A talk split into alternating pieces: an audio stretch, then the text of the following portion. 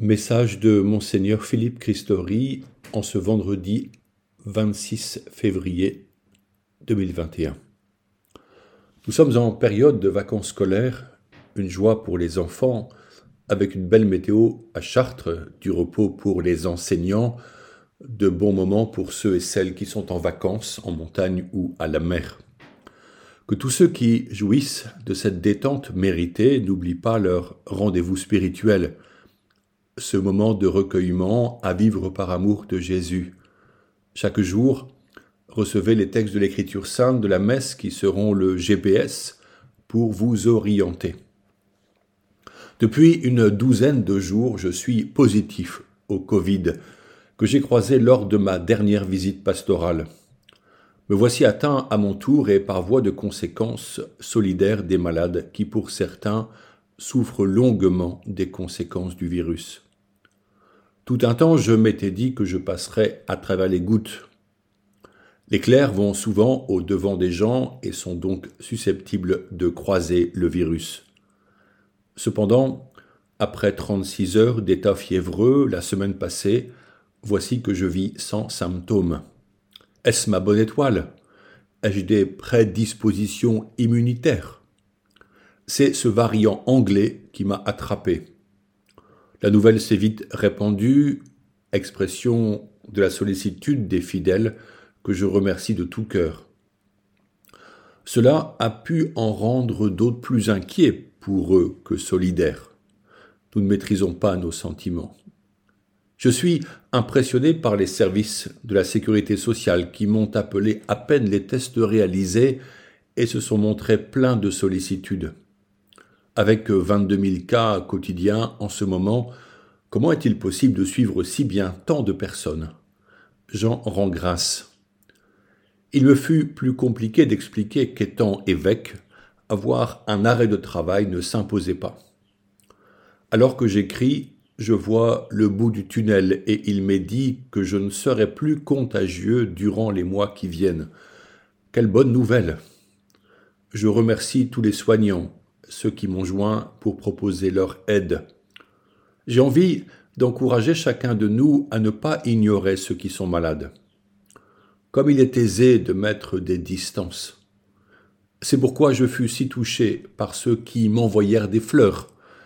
Elles sont auprès du Saint-Sacrement comme rappel de leur amour fraternel. Cela me permet de prier pour eux chaque jour. Visiter, appeler, prendre des nouvelles, écrire, envoyer un cadeau, que ne pouvons-nous pas faire?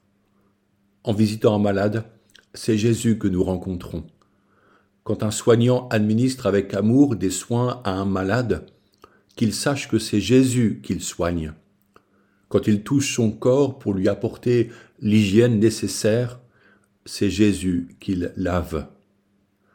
Tout pour Jésus, enseignait sainte Thérèse de Calcutta à ses missionnaires de la charité, avec le sourire qui disait son saint désir de rendre heureux.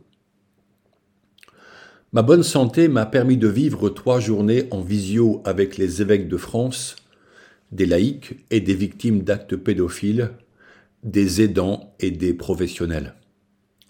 Dans un climat de partage fraternel, nous nous sommes écoutés et avons cherché à comprendre la notion de responsabilité.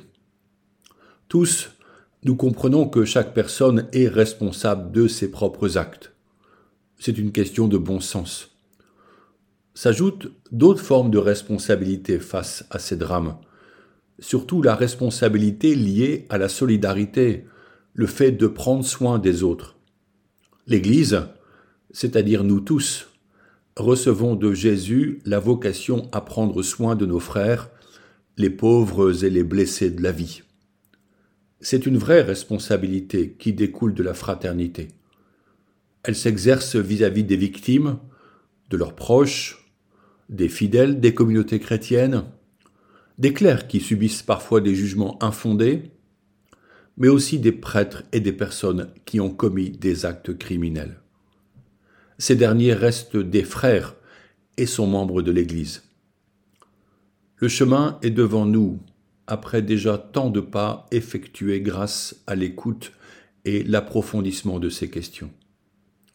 Des cellules d'écoute sont en place, des professionnels participent à la recherche, la CIAZ fait une enquête à notre demande et son rapport nous sera remis en octobre.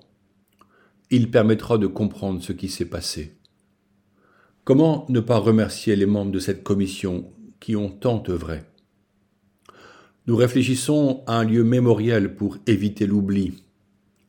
Dans les diocèses, avec tous les acteurs s'occupant de jeunes, des formations seront proposées régulièrement à tous. Il est certain que ces sujets seront approfondis avec fécondité par la participation nécessaire de tous les états de vie. Le risque serait de nous lasser et de ne plus agir. La fragilité humaine demeure. Certaines personnes auront encore des désirs pervertis.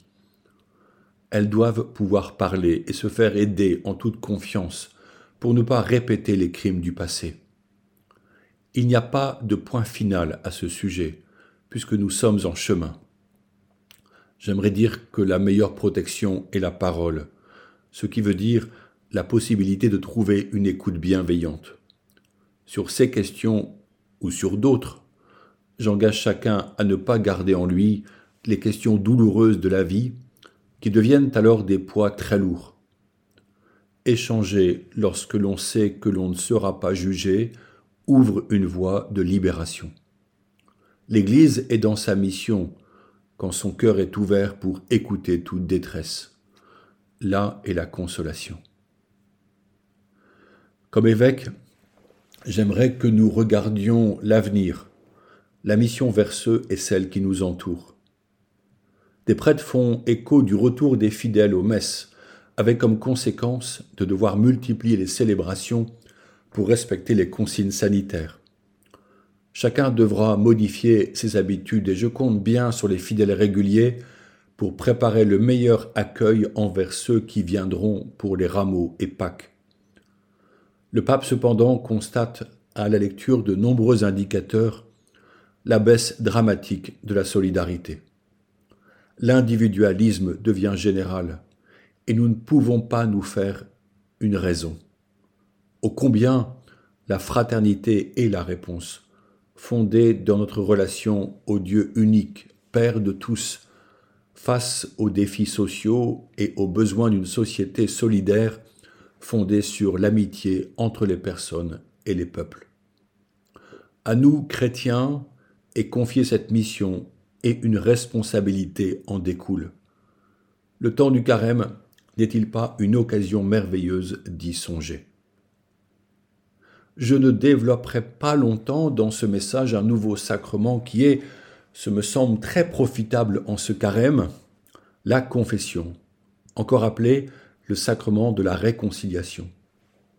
J'entends des objections. Moi, je me confesse directement à Dieu, dira telle personne. Pas besoin de parler avec un prêtre, dira un autre. Nous avons reçu la vie comme un don. Pourtant, dès le troisième chapitre de la Genèse, l'homme et la femme désobéissent à Dieu. Ils veulent mettre la main sur l'arbre du bien et du mal et perdent leur innocence originelle. Saint Paul constatera que nous portons un trésor, mais dans des vases d'argile, que l'on peut traduire par fragile. Voici le drame de la condition humaine le péché de l'homme qui le conduit à la mort. Or Jésus-Christ n'a pas voulu abandonner sa création à son état de perdition. Il s'est fait homme pour donner sa vie jusqu'à mourir sur une croix par amour des pécheurs. Si Dieu seul pardonne les péchés, Jésus confia aux apôtres le soin de pardonner en son nom, de lier et de délier les âmes, de préparer ainsi les disciples pour la route du ciel.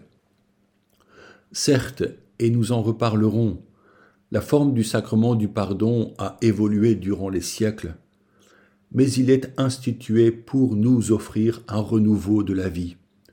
Il guérit nos âmes, nos cœurs, et parfois aussi nos corps, car en nous tout est lié.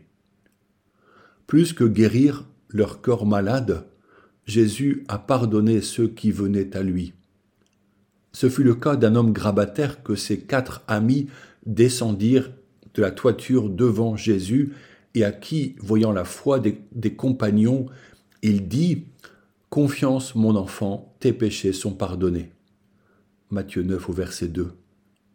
N'est-ce pas merveilleux? Prenons le temps d'y réfléchir. Pourrais-je aller voir un prêtre pour parler et peut-être renouer avec ce sacrement? Pourquoi ne pas y aller avec vos enfants et au retour manger un bon gâteau pour faire la fête de la joie recouvrée?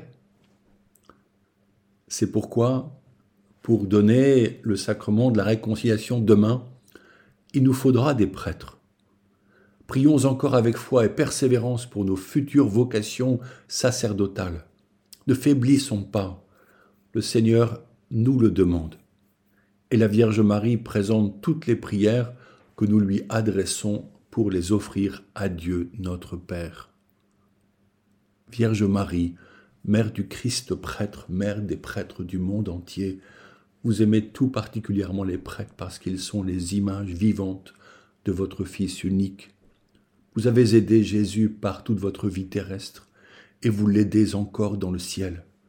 Nous vous en supplions, priez pour les prêtres, priez le Père des cieux pour qu'il envoie des ouvriers à sa moisson. Priez pour que nous ayons toujours des prêtres qui nous donnent les sacrements, nous expliquent l'évangile du Christ et nous enseignent à devenir de vrais enfants de Dieu.